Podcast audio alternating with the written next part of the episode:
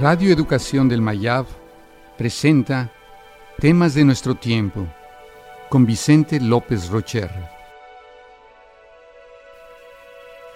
Contradicción. Aristóteles dijo una vez, lo que es, es, lo que no es, no es. Esto se conoce como el principio de contradicción. Las cosas no pueden ser y no ser al mismo tiempo. Aunque este principio sigue siendo válido en la filosofía, hoy se arma un pensamiento distinto. Hay grados de ser. No es que las cosas sean o no sean, sino que una puede estar implicada en la otra, como en el caso de una semilla y un árbol. ¿Es una semilla o es un árbol?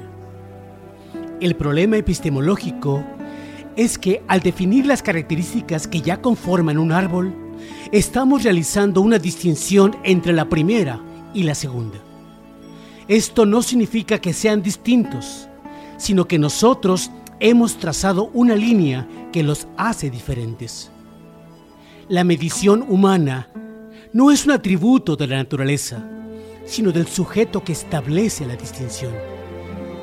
Lo que está implicado en este razonamiento es el grado de ser. La conciencia humana es la que percibe, indica y razona en qué momento uno deja de ser el otro. Pero en esencia es un razonamiento humano que nos permite el análisis y la discusión científica y razonada.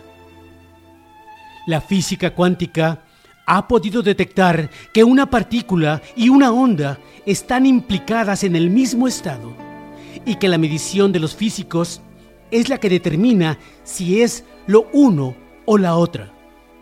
Ambos estados pertenecen a un universo cuántico.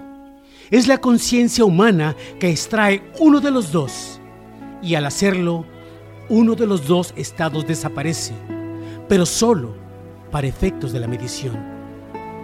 Es hora de cuestionar el principio de contradicción aristotélico y construir un nuevo paradigma que nos ofrezca otras preguntas y otras respuestas.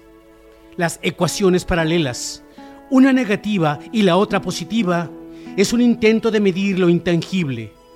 A principios del siglo XXI, con los últimos y grandes descubrimientos de la nueva ciencia, hemos empezado a entender que las cosas pueden ser y no ser al mismo tiempo.